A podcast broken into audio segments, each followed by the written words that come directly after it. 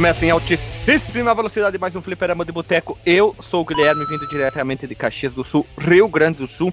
E, junto comigo, vindo diretamente do meio do país, o cara que montou uma dupla de funk e junto com a sua dançarina, a mulher jacaré, Alisson Guedin. Eu, eu não sei se algum dia, em algum podcast, você já falou da onde que eu venho de verdade mesmo. Não precisamos dizer, acho que ficar no suspense é melhor, hein? Será? É, eu, eu sempre digo vindo do meio do país, né? É, sempre do meio do país, acho que ninguém sabe. Ah, não, é. eu já falei, já falei que tu veio do Mato Grosso do Norte, do meio e do sul, do leste, do oeste, já usei todos os Mato Grosso. Todos, do lado de todos, Goiás cara. Até, não, eu falei até Mato Grosso do meio, pra te ter uma ideia. Ah, então tá bom. Então é assim, eu vim daqui. Também, vindo do extremo norte do país, o cara que um dia teve uma relação com o Boto Rosa e nasceu o Marcos Rosa e ele, o botânico da vida, Marcos Melo. Eu sou o Marcos Rosa e o Mad Max da Amazônia, né? Isso, Mad Max da Amazônia, do, do Araguaia. Não, Araguaia fica onde mesmo? Fica aqui. Ah, fica ah, aí, tá, eu confundi, É aí, cara. na, na, na banda do Alisson. Pelas bandas do Alisson, eu confundi também. E para fechar, hoje não temos o Alexandre, ele está trabalhando assiduamente focado na edição do podcast que vai sair. E também vindo diretamente da capital do estado do Rio Grande do Sul, a Nega Véia, de novo, a única pessoa que entende sobre Prince of Persia, Lili. Oi, tudo bem? Oi, tudo bem? vamos fazer uma receita hoje. Nós vamos fazer hoje um pastel de melancia com uma cobertura de ganache de canola. Marcos Mello, como é que foi a tua viagem de autoconhecimento pelo norte do país? O que é uma viagem de autoconhecimento, cara? Eu viajei, tipo, na, na, na, na maionese, né? Pra, pra conhecer meu interior. Né? Então, cara, interior. foi uma viagem muito legal. Eu, eu viajei pra, pra Roraima, né? numa serra que tem lá no norte do país. Lá no norte, né? Como se eu estivesse lá no sul, né? É, mais pro norte do país. E foi muito bacana, cara. Até mandei umas fotos lá no nosso grupo do elenco, Fliperama de Boteco. Se vocês quiserem postar no, no post, fique à vontade, cara. Foi bem bacana. A gente fez umas excursões pelo platô, né, da, lá da serra, pra fazer desenhos, né, de plantas locais. Foi muito bacana, assim, pra treinar, tanto pra treinar minhas habilidades, né, quanto pra conhecer, né, sair um pouco da, daqui da rotina e e, e, em lugares inexplorados, inexplorados onde, onde nenhum. Como é que o, o Alisson fala? Nenhum Guarani Kaiowá foi. Você estava treinando suas habilidades, então você levou sua, seu arco e flecha, fez uma caça, fez tudo assim? Teu manuscrito. Certeza, cara. Eu levei, levei até os, o material de fazer pinturas rupestres aí para deixar para quando, quando os índios forem exterminados aí e tal. Tu entrou em guerra com alguma outra tribo ali, lá de Roraima? Sim, cara. Entrou em guerra mesmo? Jacareanos. Tu entrou na, na briga mesmo? é, é a vida, né, Marcos Melo? Um dia na vida todo mundo tem que fazer uma peregrinação para algum lugar. Pessoas fazem o caminho de Santiago de Compostela e tu foi pro norte, lá pra Roraima, ver se o, o estado realmente existe. Foi procurar alguma tribo de Índia indígena pra desafiar, né? Pra ver a lei do mais forte, do, mai, do maior, Sim. do melhor índio, né? O foda foi a viagem de ida e a viagem de volta, cara. Tipo, Por quê? A, a gente foi de ônibus, barco? né? Não, a gente foi de. Não, a gente foi de ônibus, cara. Tem estrada até lá. E a gente foi passando por várias cidadezinhas, né, no, no caminho. Por isso que eu tava comentando que eu tava tipo um Mad Max da Amazônia. E aí no, no, tivemos um pneu furado, tivemos um ônibus atolado. Vamos empurrar a porra do ônibus pra, pra, pra, pra sair do, do atoleiro. Mas foi legal, cara. Deu pra comer é tipo, as coxinhas de lá. Que é tipo aquela autoestrada que atravessa o Amazonas lá, que é metade é barranco, tem que puxar os ônibus, tudo aquela história, né? Um trecho dela só, mas a, o resto dela tá bem asfaltadinho até. Veja você. E nesse mesmo ritmo já vamos para pro recadinho, né? E é Alisson, querido vamos. Alisson, tu que tu é amigo do Jacaré, do Crocodilo Dandy, se a pessoa quiser enviar um e-mail para qual e-mail ela deve enviar? Eu já tava desacostumado a fazer isso, né? Faz tempo que eu não falo. Mas para quem, é. quem, quem, quiser mandar um e-mail, manda para contato@fliperamadeboteco.com. Ponto .com, isso aí, é ponto .com só. Se a pessoa quiser entrar no nosso Facebook, qual é o Facebook?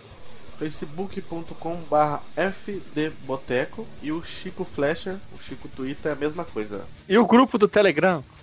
O grupo do, do Telegram, do Instagram, né? que você falou uma vez. t.me barra fliperama de boteco. Então, vinheta, vem rodando, vem dançando no passinho do Cancan.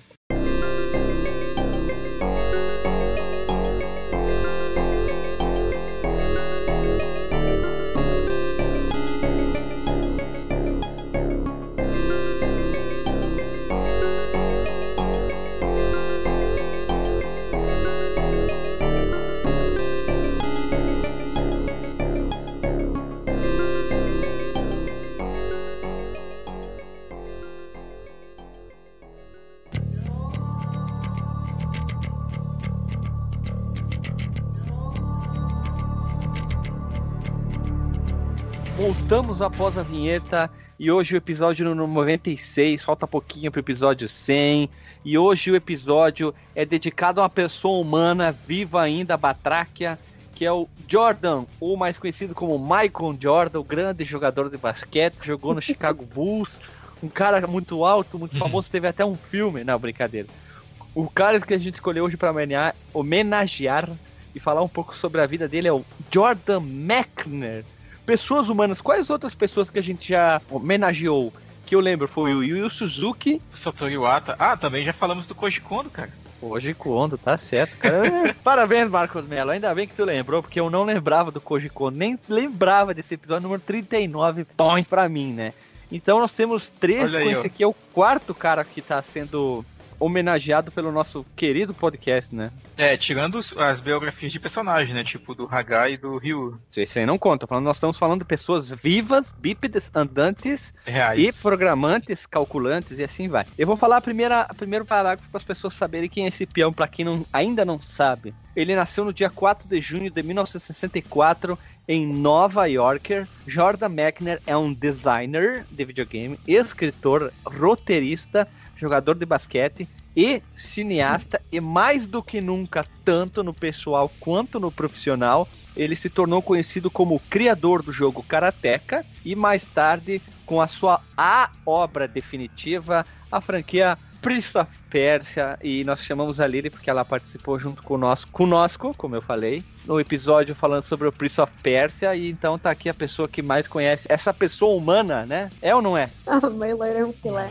Ah, aí, ó, não pode perder a opportunity, né? E é só por isso que eu tô aqui, porque é o único jogo e única franquia que eu conheço. Veja você, né? Mentira, mentira. Eu sei que ela, ela manja de Sonic também, que ela até se ofereceu pra, pra gravar com nós sobre Sonic. Ah, veja você, alô você também, né? E vamos, vamos seguir o baile aqui na, na pauta. Olha só, o Mechner, ele é descendente de judeus que se estabeleceram em Nova York, onde ele viveu a sua infância, lógico, né? E mais tarde, nos anos 80, ele frequentou a Universidade de Yale. Por favor, Lili, já que tu é a pseudo-autora da pauta junto com Marcos Mello, continue falando sobre essa pessoa humana do Jordan Mechner. Então, na universidade ele programou vários jogos para Apple II ou 2 e ele submeteu para publicação, mas que eles foram rejeitados. Coitadinho, não foi. Não era na faculdade que ele era dos melhores. E como exemplo de jogos que ele fez nessa época foi o Asteroid Blaster, que é um clone de Asteroids, foi submetido a Raiden Software e um jogo de arcade chamado Death Bounce para a empresa Brother Bound. Para quem não conhece a Brother Bound ou Brother Bunda, Marcos Mello, qual outros jogos que ela é conhecida por publicar, desenvolver e assim vai? Ah, a Brother Múnica, eu, eu só lembro, cara, de verdade, do Karateka do Prince of Eu não lembro de outras é coisas pe... dele, não. A, a, informação não tá presente na tua pessoa. Tu é uma pessoa que me dá vergonha de participar. Brincadeira. Eu, sou, eu, sou, eu sou um neonato sobre a Borderbound, cara. O, o Shop, Shop Sim? Peter, não, sei lá é? como é que fala aquela porra por Mist. É deles?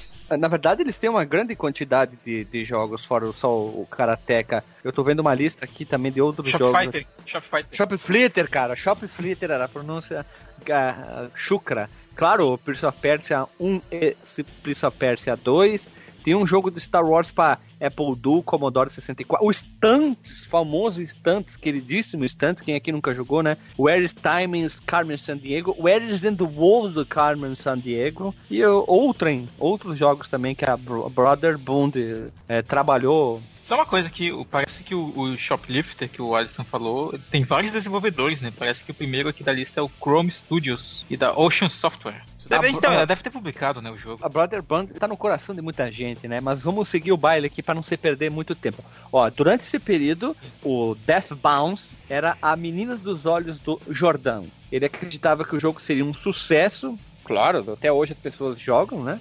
E que começaria a ganhar muito o que? Dinheiro tem uma parte do diário que ele deixa isso bem claro. Para isso, nós contratamos uma pessoa, um, um, dublador profissional, para ler os diários. Ao longo do nosso podcast vão ser inseridos essas, esses áudios do diário. Talvez vocês conheçam, ele é um famoso, uma voz muito famosa no mundo da, da dublagem, do podcast, da filmografia. Então, por favor, entre o primeiro áudio.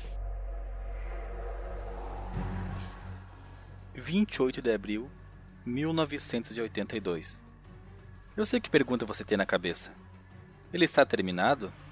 A resposta é um ressoante. Sim! Death Bounce é viável! Maravilha! Levei ele para a loja de computadores na Temple Street para ver ele colorido. Ficou tão bonito, não consigo descrever em palavras. Ver o meu Death Bounce, fruto do meu trabalho, no Apple de um desconhecido, um Apple II Plus com um fã e dois monitores, um preto e branco e outro colorido. Ah, que monitores bonitos. Ver o meu nome em cores numa loja de computadores. Que sentimento maravilhoso. E sim, as cores ficaram legais. As pessoas na loja estavam muito entusiasmadas, e eu estava feliz. Escrevi uma carta de apresentação e vou mandar para o correio amanhã. Ah, Brother Bund, acho que esse é o começo de uma linda amizade. Tenho recebido conselhos e avisos de todos os lados sobre direitos autorais e coisas assim. Coloquei Copyright 1982 Jordan Mechner na tela de título, no programa Hello e na etiqueta do disco. Acho que é o suficiente. Meu instinto é confiar na Brother Bund. No final do verão, perto de setembro, eu devo ter feito pelo menos três ou quatro programas a mais e contratos assinados com a Brother Bund. Então vou fazer as malas, voltar para as aulas de vida social e chega de Apple. É claro que isso é pura fantasia. Eu não tenho a menor ideia do que vai acontecer. Ele dedicou então dois anos produzindo seu primeiro jogo publicado, o Karateka, que saiu no ano que eu nasci, 1984, que teve um grande sucesso de público.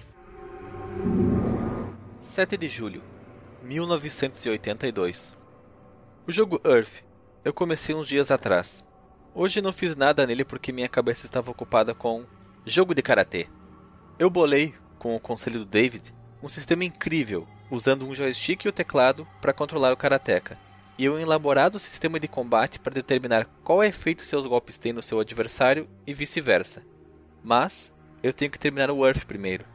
Começo no verão e pode estar pronto no final de julho vai estar tá o link no Porsche, a storyboard do Karateka antes da criação do jogo que o Jordan fez, desenhado numa folha de pão, brincadeira. Uma folha no tom amarelo, ele já projetando muito bem como é que seria o jogo. Essa imagem até que ela é famosa, é bem conhecida, mas vai ficar o link no Porsche para as pessoas verem, caso não tenham visto ainda. Não, eu não duvido que seja realmente uma folha de pão, porque o primeiro storyboard do Prince of Persia ele desenhou numa folha de pão. Então tu tá querendo dizer que o Jordan come muito pão? Ou comia, né? Porque ele, ele, ele morreu? Não, mas pode ser que tenha entrado numa dieta agora e não possa mais comer pão. É, ele pode estar tá comendo pão ainda, a gente não sabe, nunca saberemos. A gente não pergunta, Jordan, oi querido, tu tá comendo pão hoje, ponto. Então, vamos falar um pouquinho aqui sobre o, o, Karateka, né? Que já que provavelmente a gente não vai mais falar nele na história desse podcast, exceto em algumas menções honrosas. Na época que o Jordan Magner estava produzindo o Death Bounce, ele praticava aulas de karatê e essas aulas inspiraram ele a desenvolver o primeiro jogo que ele publicou, né? Que foi, no caso, o próprio Karateka. Segundo ele, ele é um jogo baseado em história, né? A gente vê que tem uma inspiração assim, na, na, na arte do jogo e tal. Tem o, o, Monte. Acho que é o Monte Fuji, né? Que fica lá no fundo do cenário. O mecanismo da jogabilidade é a luta, né? É tipo, um dos primeiros jogos, assim, que usa isso como elemento principal de jogabilidade. E a ideia era combinar é, técnicas cinematográficas com elementos de jogos para criar uma experiência singular. Basicamente um proto cinematic platformer, né? Misturado com beat'em up, já que aqui o objetivo é lutar. E já no, nos outros jogos, principalmente no Prince of Persia, o negócio é mais movimentação, exploração. Para maiores detalhes, é claro, né? Ouça o nosso episódio Que no o caso, Karateka é, é um pseudo binner up, velho. Por aí. Só falta vir mais inimigos, né? Além de, além é. de, tipo, de ser um por vez. No Karateka foi a primeira vez que ele usou a técnica de rotoscopia, né? Ele filmou um instrutor de karatê, demonstrando vários movimentos, né? Enquanto lá no Prince of Persia a gente já vai ver ele filmando o irmão dele. Daqui a pouco a gente vai explicar isso de forma resumida, né? Claro. O pai dele fez a trilha sonora, né? A gente tem de novo o pai dele compondo musiquinhas aí pros cavalos dele. Foi considerado o best-seller do Mac né? em 84, com mais de 500 mil cópias vendidas. E em julho de 85 ele continuava na lista como o segundo jogo mais vendido do ano ano. Veja você, eu vou, eu vou até adotar uma nova frase agora, cara, introduzindo aqui, que é o quem diria. É, segundo ele. Eu vou botar eu então, puxa! Segundo. Puxa? Não, o Puxa Vida eu falei lá naquele episódio do, do especial de notícias, final de 2015, eu acho. Não lembro agora. Segundo ele, a versão para PC ficou 50% do que deveria ser, mas era tanta coisa para arrumar que ele preferiu nem entrar em contato né, com a equipe que fez o jogo para consertarem. E o Karateka também teve um remake em 2012. Alguns dos motivos que levaram ele a fazer esse remake ter a exposição, né, para ele continuar sendo popular, sendo interrogado em entrevistas sobre o jogo, para que ele tivesse também desafios novos depois das filmagens do, do filme do Prince of Persia, né, desafios que não fossem tão grandes quanto, né, quanto produzir um filme. E o sucesso de jogos como o Limbo, né, do mercado independente, que foram feitos por esses de desenvolvedores menos pretensiosos, né, mas que obtiveram, uh, obtiveram muito sucesso e, e que foram uh, influenciados né, pelo Prince of Persia.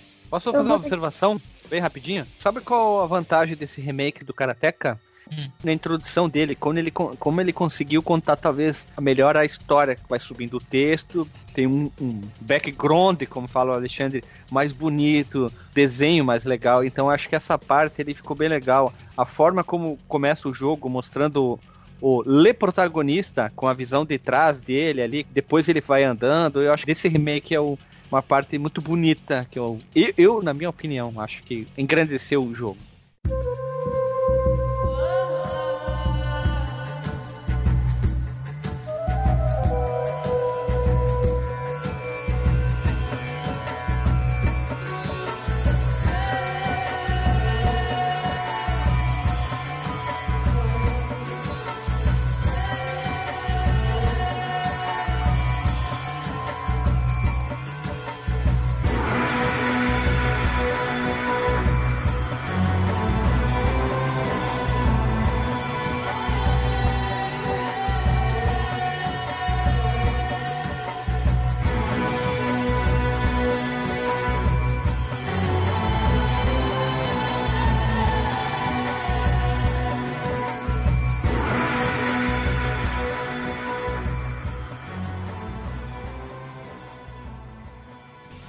No dia 28 de agosto de 85 é a data que inicia a franquia que tornou o Jordão realmente famoso, né? Que ele fez o joguito O Príncipe da Pérsia. Esse jogo foi o que tornou o Jordan Mac realmente famoso porque serviu muito de inspiração para outros jogos ou outras franquias, né? Basearam muito na, nas habilidades, na, nas skills, né? Que ele teve para colocar nesse jogo.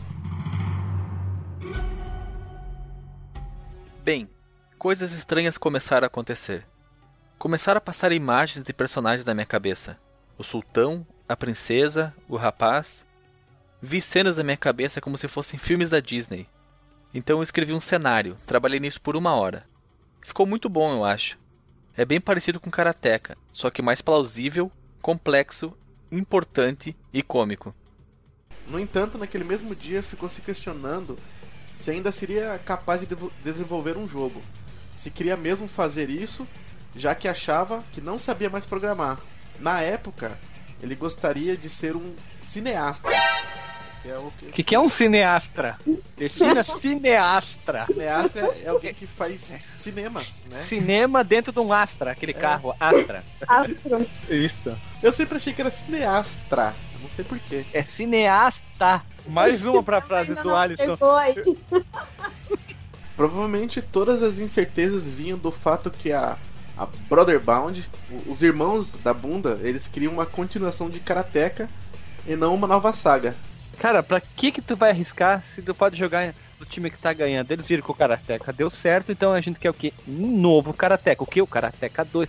Mas ele é o quê? Ele foi um cara, vamos usar uma frase do Alexandre, uma palavra, ele foi um cara muito é, que palavra ele usaria agora? Uma palavra complicada para tipo. Inodoro. Ino, ino, insípido. É, ele foi insípido. Ele foi um cara muito insípido porque ele quis. Ele diz assim: eu, eu sou capaz, eu sou, sou um cara acima da média. Eu sou um, um cara, o quê? Ímpar. Então eu mostraria um novo jogo e esse jogo tem potencial. E o que?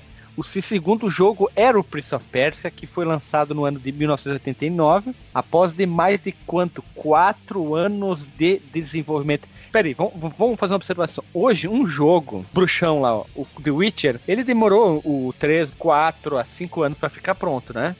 É com uma equipe grande Isso. também, né? É, uma equipe de muita gente. Enorme. Tem um, tem o que? Uns 6, 7 times de futebols trabalhando direto ali, né? Os caras trabalhavam que nem uns malucos. Eu lembro que acho que foi no Jovem Nerd que eles falaram que os caras tinham paixão de trabalhar, que eles trabalhavam sábado, domingo, feriados direto, que eles dormiam lá, então, imagina isso. E ele tava solito ali, né? Trabalhando no desenvolvimento, tô falando, né? Quatro anos diretaço, então tu fazer um comparativo chega a ser maluco, né?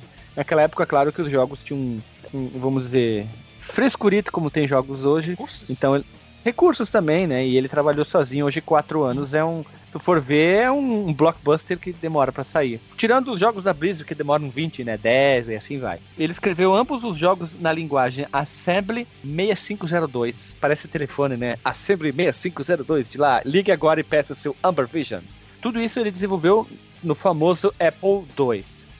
Ele era um guerreiro que, mesmo assim, o Apple II, para quem viu o, os dois filmes do Steve Jobs, eles falam um pouquinho. O Apple II já tinha sido, ele tinha sido lançado em 77, depois ele teve umas, umas melhorias, então um, um computador que já tinha mais de 10 anos, ele foi guerreiro, continuou e ele insistiu trabalhando no Apple II. O Prince of Persia é um jogo no estilo cinematic plataforma ou plataforma, né? De... Mar Alisson, Guedinho, hum. eu tenho uma observação para ti melhor. Sabe como é que a pessoa pode saber mais sobre o Prince of Persia? Aonde ela pode saber? Onde? Escutando o nosso episódio sobre Prince of Persia. Olha só, nós gravamos um episódio sobre Prince of Persia? Gra e tu poderia indicar então para os nossos Qual ouvintes? Número? o número 49, então. Por favor, link no post, clique e ouça com a participação da Lili, né? Lógico, né? Tudo que tem a Prince of Persia, ela vai gravar com nós. e ai de quem não me chamar para gravar sobre isso um, um Gojo, né?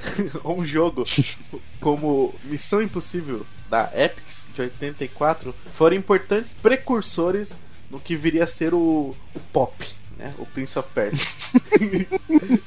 o pop é engraçado. que é esse gênero do Cinematic Plataforma.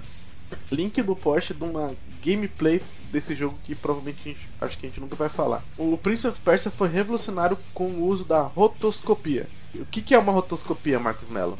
No, no, no, processo onde você alia filmagens à produção de sprites baseado em frames uh, capturados do vídeo, né?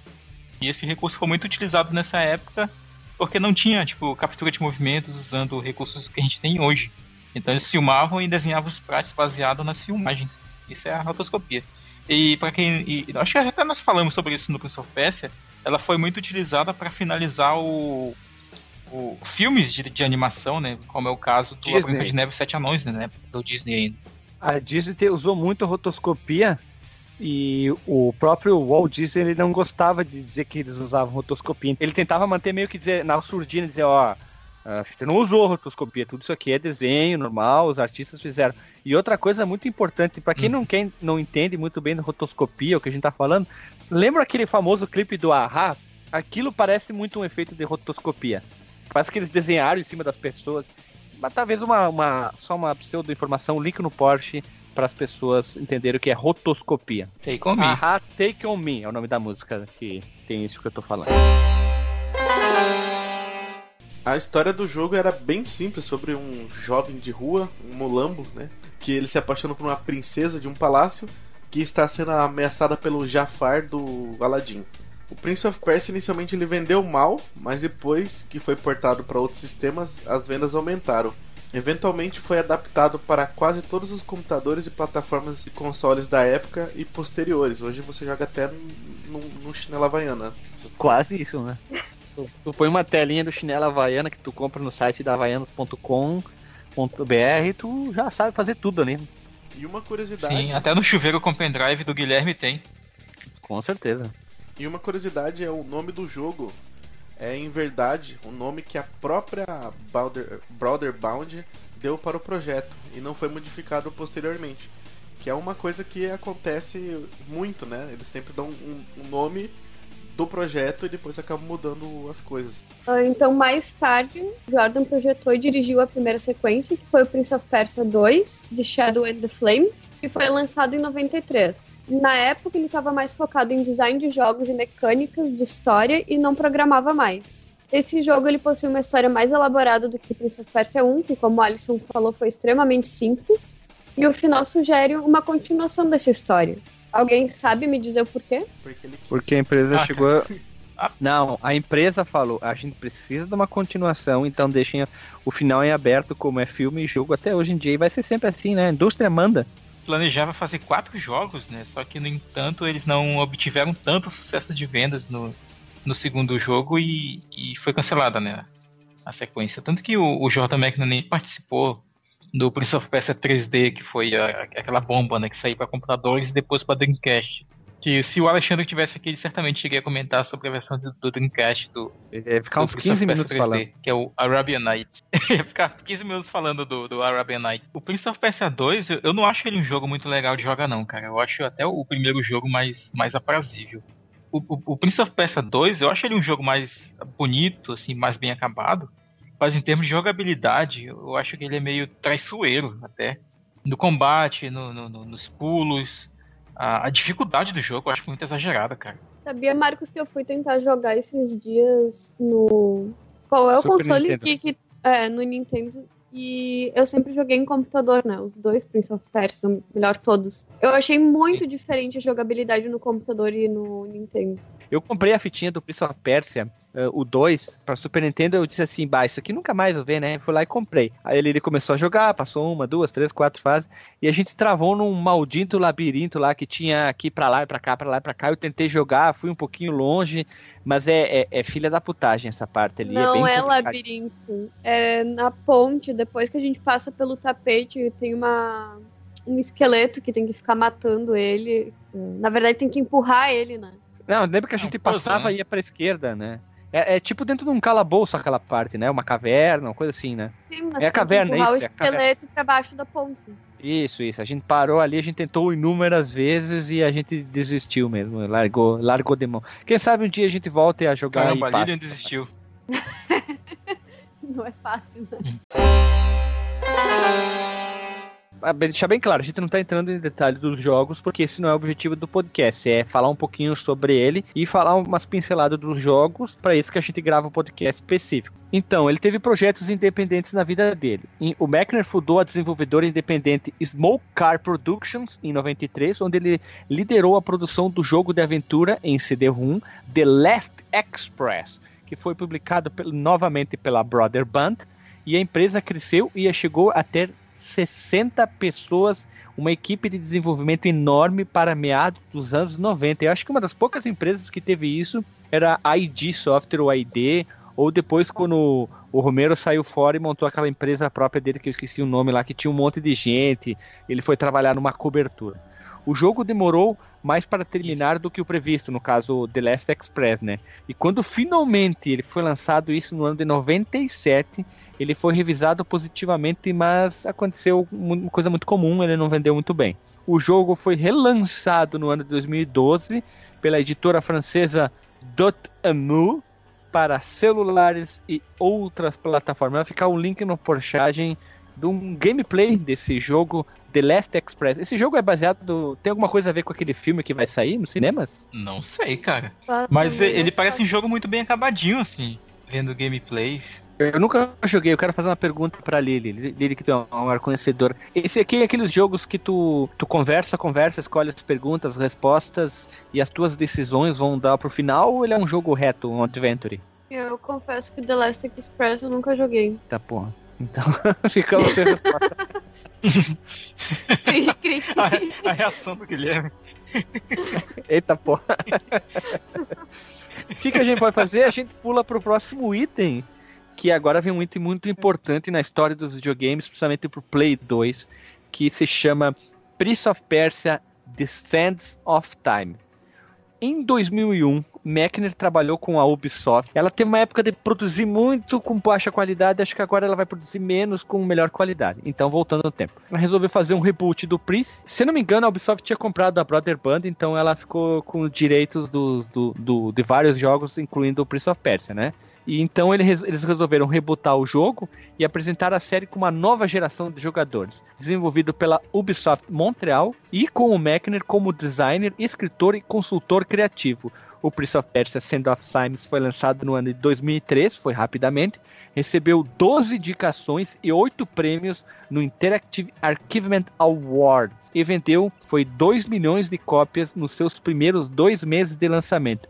O sucesso do jogo renovou o status da franquia que até então estava muito em baixa, como uma das mais populares e duradouras franquias de videogames do mundo. Desde então, a Ubisoft publicou mais duas sequências, levando as vendas do jogo Prince of Persia para 11 milhões e lançou um título da próxima geração do Prince of Persia em dezembro de 2008. Esse ano, na E3 2017, as pessoas estavam esperando uma nova, sei lá, vamos dizer, uma nova trilogia, um novo jogo, mas a Ubisoft novamente passou mais uma E3 e não vai sair mais nada. Será que eles vão vender? O que, que eles vão fazer com o Prince of Persia? Ninguém sabe o que a Ubisoft vai fazer, né? Desde 2008 a gente tá esperando um novo Prince of Persia e ele foi substituído pelo Assassin's Creed, né? Por 2009 e 2010 a gente aceita, né? Dois anos até sair um jogo e outro. Mas a gente já tá em 2017 e nada, né? Tá, tá feio pra Ubisoft. Pelo menos um joguinho. Mas tem lá. Né? Um... Se chama Prince of Persia, ou, ou se chama Assassin's Creed Origins, é o novo Prince of Persia.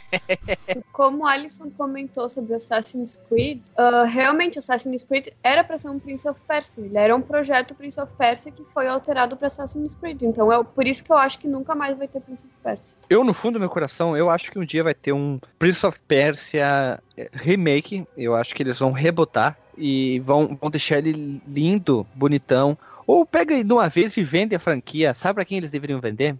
Eu acho que, ó, sabe quem conseguiria trabalhar muito bem, talvez? A, Na a Naughty Dog. Ela fez uma coisa muito bonita, ela tá Nossa. trabalhando muito bonito. É só uma ideia minha na minha cabeça, sabe? Porque o Uncharted, eles conseguiram trazer essa, o sistema de batalha, o parkour dentro do jogo muito bem. E eu acho que talvez, essa é uma ideia na minha cabeça, né? Talvez eles conseguissem.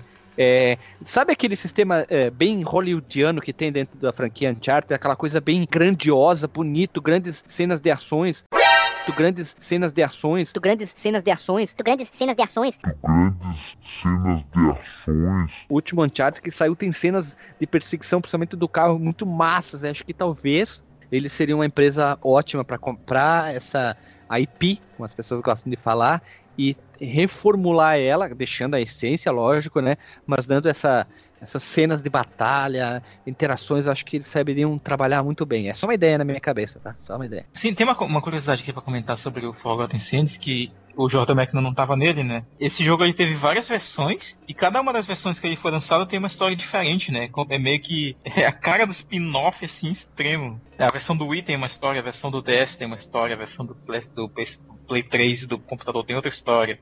É uma coisa meio incoerente e meio inconsistente até a versão do Wii teve essa modificação porque eles tiveram que eles queriam lançar uma versão pro Wii, então eles lançaram adaptado pro controle, já que adaptar o controle eles já lançaram um monte de coisas diferentes, modificaram um monte de coisa no jogo.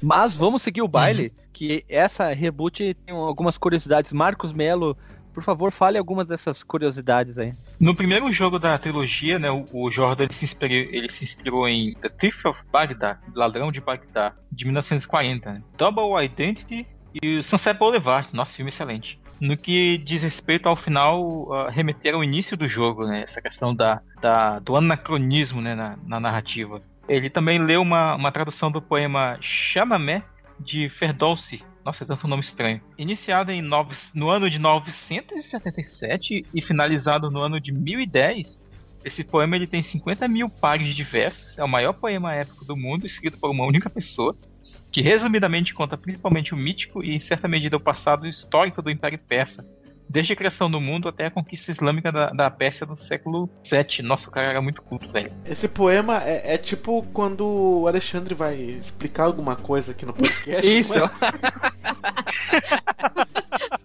o Alexandre vai explicar assim: é quando... Alexandre, quanto é um mais um? Aí tem que mudar o áudio e dizer assim: senta que lá vem a história. E o bicho vai longe. Porque eu, é, é porque eu estou eu, com a memória muito turva, hoje muito insípida. Porque se eu tiver uma laranja somada com uma bergamota, dependendo da estação, a laranja pode ter um, uma vertente mais doce ou mais azeda, Alexandre é um mais um é dois, né? É, ele, ele fica prolongando aquela história, né? E, e usa palavras, termos, e ele, ele é melhor definição, ele é o Zinho na Copa do Mundo, encerra, enceradeira, ficava girando no próprio eixo, sabe? um abraço, Alexandre. Não tô, tá é. participando. É, as cutscenes costumam é, é, geralmente serem curtas, né? É uma característica realmente do Sands of Time com os gráficos semelhantes ao jogo. Mas eu, eu gosto até das cutscenes do Sands of Time, porque elas são curtas, tipo, totalmente ao contrário, sei lá, do Metal Gear da vida. Geralmente acontecem algumas coisas muito importantes nelas, né? Que chamam muita atenção e te mantém, não mantém preso assim, no, que tá, no que tá acontecendo. Exceto, né, claro, a abertura e o final, que são maiores e têm os gráficos melhorados, né? E elas têm o mesmo tipo de ação do próprio jogo. Eu, isso é uma parada bem legal que eu, que eu gosto das cutscenes do Sands of Time. Embora eu acho, eu, Marcos Melo Corrêa, acho que as cutscenes do Sands of Time estão datadas, cara. Graficamente. Eu discordo no. Tá datado. Eu acho que é assim, venceu um pouquinho, mas eu ainda acredito que tá um pouquinho bonita, hein? Algumas coisas ainda eu acho bacana. É que eu sou um cara meio, meio que não se importa com tantas coisas assim. Não me incomoda. Algumas coisas hoje em dia me incomodam, mas esse aqui não sei por que me incomoda. Não me incomoda. Talvez a, aquela cara de sapo que ele tem, às vezes, algumas cutscenes, mas o resto eu passo. Cara de sapo total. Bem, é bem Cassiopeia. Existem diálogos entre o príncipe e a fera no Sands of Time e o príncipe e o Dark Prince no War Thing e no Two Thrones que não exigem que o jogador pare de se movimentar em cena para dar espaços a eles. É, isso, é, isso, é verdade mesmo, tipo, a, a ação tá rolando e tem uns diálogos aleatórios, assim, tipo uma faixa de áudio dos dois conversando, que vão meio que enriquecendo a história e mostrando a relação entre os personagens, né? Acontece isso até hoje. No Last of Us, os personagens estão andando pelo cenário e eles estão conversando ali sobre inúmeras situações é... corriqueiras e tal. Isso é, isso é legal, dá um, uma sensação, dá uma imersão melhor no jogo. Né? E de acordo com o próprio Jordan McKinney, o objetivo é que eles ficassem apenas como um outro elemento da trilha sonora, né? Assim como queria que a história se desenrolasse dentro do gameplay e que não ficasse na maior parte dentro das cutscenes, né? Mas isso é verdade mesmo, cara. Eu não lembro assim de muitos jogos. Eu acho que tinha assim jogos no, Play, no próprio Play 1 que tinham esses diálogos soltos para mostrar a relação entre os personagens. Mas eram coisas mais aleatórias, né? Não eram coisas que faziam parte de, de, de elemento da narrativa, né? Como o Guilherme falou do Last of Us, como o próprio exemplo do, do Prince of Persia, e outros jogos que tem geralmente aquelas missões onde fazem dupla, né? Os personagens ficam conversando. Talvez até o maior expoente assim, dessa época era o próprio Prince of Persia, né? Nesse tipo de narrativa. Além, então, das diversas formas de combate, principalmente em The Sands of Time, mas em, eventualmente em The Two Thrones, o príncipe é auxiliado pela Farah, e embora muitos critiquem o fato de ela não ser a NPC ideal, que é um personagem não jogável, né? Jordan explicou as razões para que ela seja dessa forma. Um dos, dos motivos é que o objetivo era realmente não tornar ela um, um personagem uh, não jogável ideal, porque o fato dela, enquanto tá ajudando o Prince eventualmente acertar uma flechada nele é proposital. Porque ele acha que seria divertido se não fosse assim. Cara, eu tenho uma raiva de quando isso acontece durante o jogo, porque às vezes tu tá numa batalha super grande e tu acaba perdendo a vida por causa dessas flechadinhas que o Jordan acha super divertido. Isso se chama o personagem é humano, bípede e falho, né? Ele é humano. Ah, ele não é perfeito. Ele não é o Kratos, que a pessoa olha para ele e vai lá simplesmente arranca as pernas da pessoa. Ele acontece que que é no, no trailer do Kratos. O filho dele não vai dar uma flechada no monstro e acerta nele, é a mesma coisa, viu? Ó, o God of War copiando o Center of Time, ó. olha ali o futuro ali, ó. viu? É que tem muito disso assim no jogo. Mas, enfim, o outro fato de ela não ser a NPC ideal é que ela é apenas 20% do que eles tinham planejado.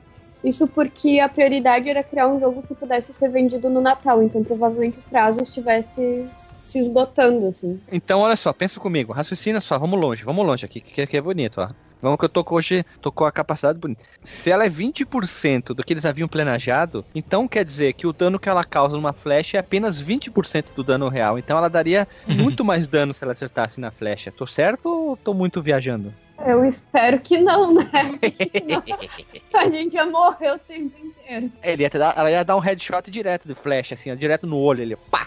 Na goela. E ele fica muito tempo durante o jogo, assim, prestando atenção no que acontece com ela, porque se ela morrer e a vida dela é extremamente curta também acaba tendo que reiniciar ponto de partida. O Prince, então, foi concebido como um ninja persa. Para definir seus movimentos e seu estilo de combate, a equipe assistiu ao filme O Tigre e o Dragão, dois outros filmes de ação com Jet Li e vários documentários sobre capoeira.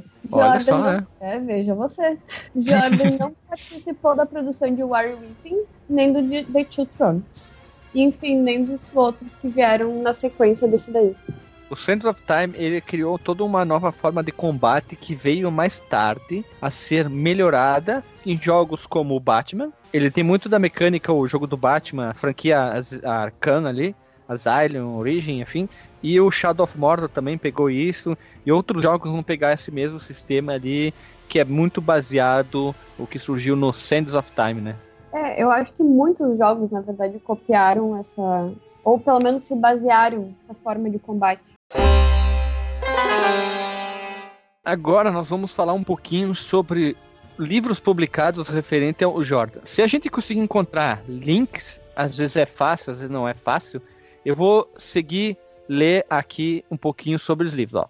Prince of Persia, The Graphic Novel, do ano de 2008. The Making of Prince of Persia Journals, de 85 a 93 a 2010. O Mechner publicou seus diários de desenvolvimento dos anos 80, descrevendo a criação do primeiro jogo e de seu predecessor famoso Karateka. Em seu site, ele posta esboços e informação sobre seu projeto em andamento. Ele também foi ainda capaz de recuperar o código-fonte original do Prince of Persia 1 após vários anos e jogados dentro de disquete do seu Apple. E mais tarde, ah, mais tarde ele disponibilizou o código fonte online no GitHub, que é o repositório principal de programadores. Outro livro foi o Prince of Persia Before the Sandstorm de 2010, o Solomon Thieves Templar Book 1 de 2010, The Making of Karateka Journals 82, 85 e de 2012, o Templar de 2013 que é uma graphic novel original dele, é uma história própria dele novamente, né? Eu só queria dizer que grande parte dessa pauta, na verdade, foi tirada do making of do Prince of Persia e do Karateka. O Jordão, ele também participou como cineastra. Olha aí, ó. Ele, como ele queria ser cineasta, ele, ele correu atrás e ele tem alguns filmes, né, que é o Waiting for Dark de 93, o a Vila do Chaves, não, brincadeira, é Chaves Ravine, a Los Angeles Story de 2003. Ele é diretor e escritor do Chaves Ravine, a Los Angeles Story. E, no, e tem o Prince of Persia, The Sand of Time, de 2010, que ele só é roteirista, correto? É um ótimo filme. Você que não gosta, ah, o personagem Prince tem nome. Isso não é videogame. Videogame, um personagem sem nome, funciona muito bem. O filme é outra mídia, tem todo um outro sistema de construção de personagem. Como é que tu vai dar um embasamento, um background, uma estrutura, uma forma, um personagem pro personagem e não dar nome para ele? Principalmente o filme de aventura focado, né? Ele é PG-13. Tu não dá um nome para ele, é dar um tiro no pé, é a maior burrada. As pessoas bateram no pé, botaram um monte de. O filme é muito bom, ele pega muito da essência do Sands of Time, um pouquinho aqui, um pouquinho ali. É muito bom, é um filme de aventura, muito legal, divertido. Esses efeitos especiais são bonitos. Eu acho um dos melhores filmes baseados em jogo de videogame. Não sei por que, que as, as pessoas são mimizeiras de plantão. Essa é a melhor definição Guilherme, que existe. Sabe por que, que eu acho que tem gente que fica de mimimi? Porque ah. eles não sabem que quem escreveu a porra do roteiro é o cara que fez a porra do jogo. É gente chata. Eles devem achar que, ah. tipo, é outra pessoa que escreveu, por isso que eles ficam com esses mimimi. Ah, olha só, tempo de Orkut, existia uma comunidade do Prince of Persia.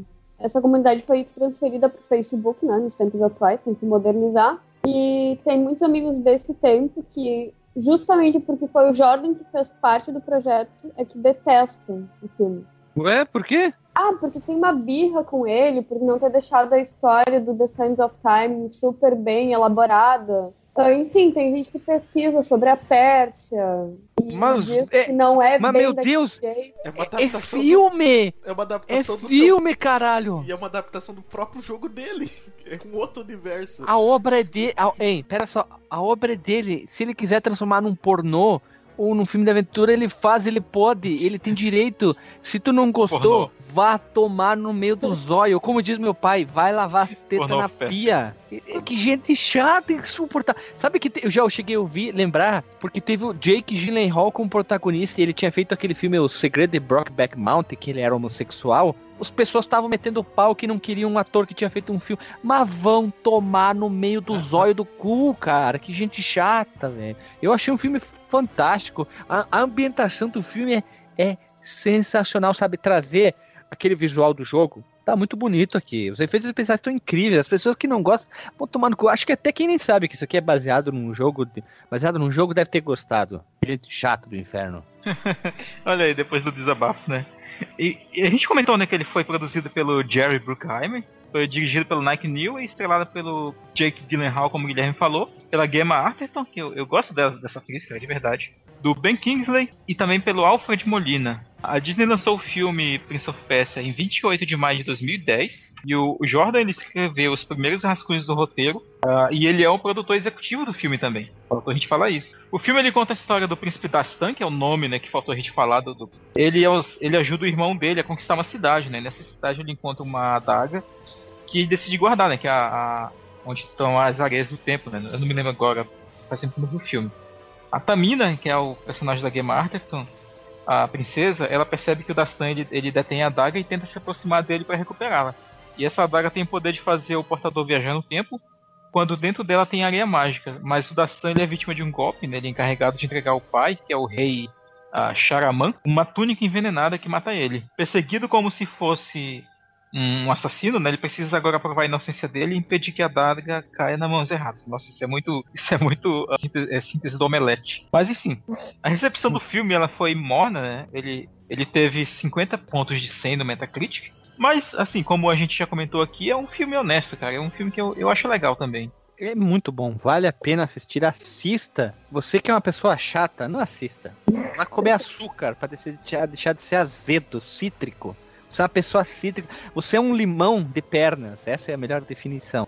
Vamos seguindo agora com a Paita. Deixa, a Paita, a pauta. Eu tentei liberar um pouco do meu do meu azedume com essas pessoas que. Essas, eu vou, vou fazer uma observação: essas pessoas não contribuem nada para a sociedade. Essas pessoas deveriam viver isoladas na Ilha do Limão, deveria ser chamada. Só essas pessoas, para lá, elas, elas, iam viver felizes porque elas iam ficar o dia inteiro se ofendendo e se alimentando aquilo ia deixá-las felizes. Elas iam viver por anos, milhares de anos, e reclamando de tudo. Ia ter comida, elas iam reclamar que ter comida. Não ia ter comida, elas iam reclamar que não ia ter comida. Aí elas iam ter comida em abundância, elas iam reclamar porque ter comida em abundância.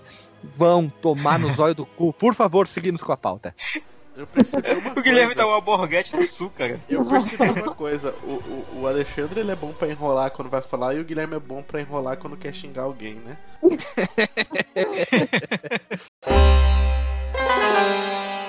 bom, então sobre o Jordan hoje é muito difícil de achar alguma informação mais precisa até porque o que ele te, o que tem sobre ele ele publica e é só isso que a gente encontrou na pauta. Mas recentemente ele publicou uma foto de todas as mídias que ele tem, de, de tudo que ele já fez. Camisetas do Templar, do Prince of Persia, tem CDs, DVDs, tem box aqui que até Lego, Lego do Prince of Persia. E a gente não sabe qual é o status se namora, se é casado, se é gay, enfim que eu tenho acompanhado assim nas páginas dele, ele, que ele tem se dedicado a publicar desenhos que ele faz do cotidiano e das aulas de desenhos que ele anda fazendo. Aí acho que dá para deixar dois links no post de dois desenhos, mais antigo e um mais atual. Não tem muita evolução, o traço dele é extremamente simples. E na minha opinião, eu acho que como desenhista ele é um ótimo fotógrafo, porque as fotos dele são muito mais bonitas que os desenhos.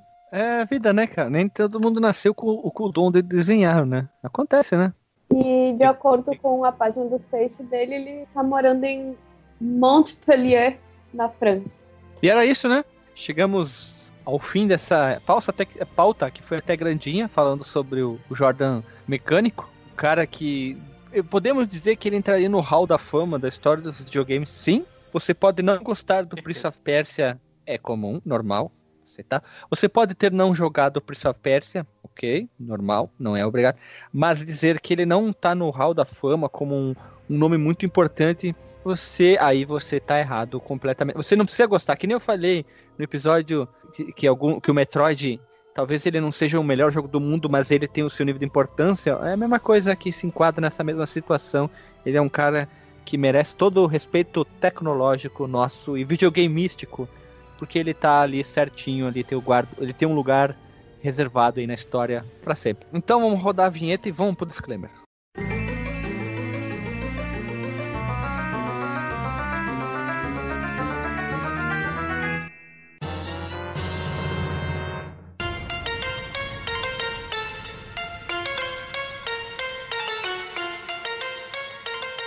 Voltamos da vinheta e agora vamos fazer o disclaimer. Marcos Melo, tu que tá com um delay interminável, comece fazendo o seu disclaimer aí. Sobre, não sobre, sobre o Jordan e a vida também. Hoje a gente tem o sexto membro né, do podcast, que é o Ederley. Ederley sempre presente. então, cara, é, eu, eu, eu, me amarro muito nesses temas uh, históricos e tal, como eu já falei aqui várias vezes. E falar das, das personalidades assim, da indústria é bacana quando a gente vê que elas fizeram coisas importantes, né? mesmo não sendo tão expressivas, né? O Jordan McNair é tipo uma pessoa que tu não, não ouviu falar tanto assim ao longo da, dos anos, mas tipo a obra dele tá sempre presente ali, né? Ele influenciou a indústria não só uma vez, né? Com Karateka, depois com Prince of Persia, né? Tipo jogos que se inspiraram muito nele. Depois com Scenes of Time, depois foi, foi tentar o cinema. Então retomar essas informações e, e mais uma vez entender como que como que esses hobbies, esse, o estilo da narrativa evoluiu, se tornou mais cinematográfico. Olha a palavra foda aí de novo. É muito satisfatório, cara. Eu gostei muito, eu gostei da participação da Lilian também. Valeu pela ajuda pela montagem da pauta. E foi muito divertido. Exceto pelo Ederley que tá aí atrapalhando a nossa gravação. Um abraço pro Ederley, ali um cara muito muito participativo nessa pauta, nesse, nesses vários é, episódios é, ao longo do Fliperama de Boteco, né? Alisson Guidin, tu que é um cara muito substantivamente sucinto da vida, faça o seu disclaimer sobre a pauta de hoje. Eu percebo que o Jordan McNair ele é um cara meio depressivo, porque numa, numa certa. Na, na faculdade ele tentou fazer coisas não deu certo. Aí depois ele fez é, o Karateka e o Prince que ele é, melhorou a técnica de rotoscopia, que é uma coisa que muita gente utilizou. Aí ele sumiu, parou um tempo, sumiu, trabalhou, tentou trabalhar com cinema, né? Trabalhou com cinema e tal, fez algumas coisas lá. Mas os filmes que ele fez, tipo, não são nada conhecido, quase assim. São filmes, filme de, de, de locadora, digamos assim, né? Não são aqueles filmes de cinema e tal. é o que dá pra, é o que dá para falar. E depois ele te, veio de novo com, com, com o Prince num reboot participou do, do, do, primeiro e largou os outros dois, né? Praticamente. Fez uma coisa legal que, que é utilizada até hoje no, no, no em jogos de luta, né? Que melhoraram o que ele fez no, no. Jogos de luta não, jogos de desses jogos de ação, ação é que nem o que aconteceu com o Batman, né, que é o que ele fez com, com o Prince of Persia, com, com o novo reboot que ele fez. E sumiu de novo e agora só fica desenhando, faz uns desenhos meia boca ainda. O Alisson ele tem mágoa no coração dele mais que eu, não. né? Não, não é mágoa, tô falando da realidade. É o cara que, tipo, cara, agora sumiu. Ele, ele praticamente sumiu e a única coisa que ele faz agora é desenhar. E ninguém sabe mais nada cara, sobre ele. Ele deve ter ganhado muito dinheiro na época que ele trabalhava com isso uh, com vendas, ele deve ganhar até hoje alguma coisa sobre. Enfim, né? O cara deve estar tá fazendo aquilo que ele gosta, né? Se ele faz aquilo que ele gosta, bom pra ele, né? Nem todo mundo consegue, né? É, verdade. Ele, qual é o teu disclaimer sobre esse cara aí que tu, que é um dos maiores, uma das pessoas que eu conheço que mais sabe sobre esse, esse vivente aí? Bom, então eu queria primeiro fazer um agradecimento especial pra empresa NET, que ferrou com o meu áudio hoje, deixou ele pipocando. Uh, e para vocês pelo convite até porque senão vocês iam ser espancados. Cara, eu até acho que ele foi meio frustrado, assim, em algumas das tentativas dele, mas eu acho que o que ele fez. Bom, eu tenho um, uma grande admira admiração pelo trabalho dele, porque pelo que ele, o que ele fez, ele vai ser reconhecido sempre. Pra mim, ele tá na história da criação dos jogos. Enfim, ele é base para muita coisa. Olha só, né? As máscaras estão caindo nesse podcast, né? Veja você. É. Não, bacana, bacana. E o disclaimer final, como sempre, é o meu. Eu acho legal, às vezes, a gente constar essas histórias de pessoas mais conhecidas e de pessoas um pouco menos conhecidas. Eu gosto bastante de saber um pouquinho mais. Até na hora de montar a pauta, a gente vai conhecendo mais. Eu não participei praticamente de nada nessa pauta, mas eu queria deixar um, uma dica aqui. Assista o filme. Assista o filme, jogue o Sands of Time que é muito importante se faz, é muito importante para sua vida, tipo o Marcos Melo. Marcos Melo nunca jogou paciência, mas tem que ter paciência com ele, porque ele nunca ter jogado paciência, né? Acontece, acontece, já, acontece. Já joguei sim de lá pra cá. Ah, bom, então parabéns. Tu é um cara, tu é um cara agora promovido a outro nível da, da, da vida, né? Acima da média. É isso aí. É, espero que a gente grave mais coisas, mais biografias de, de pessoas e, e biografias de personagens. Vamos ver qual é a próxima biografia que a gente vai gravar de personagem. Não sei. E aguarde para o episódio 100, né? Uh, nosso episódio tão famoso que, gente, que eu tanto falo. A contagem regressiva está ficando cada vez pequenininha, menor. E espero que seja um podcast divertido e engraçado, né? E era isso então, vamos encerrando por aqui. Semana que vem a gente volta com mais um podcast. Não sei qual que é o episódio, não sei qual que é o assunto, qual que é a pauta, mas era isso, né? Então a gente se vê semana que vem. Um beijo na bunda e até semana que vem.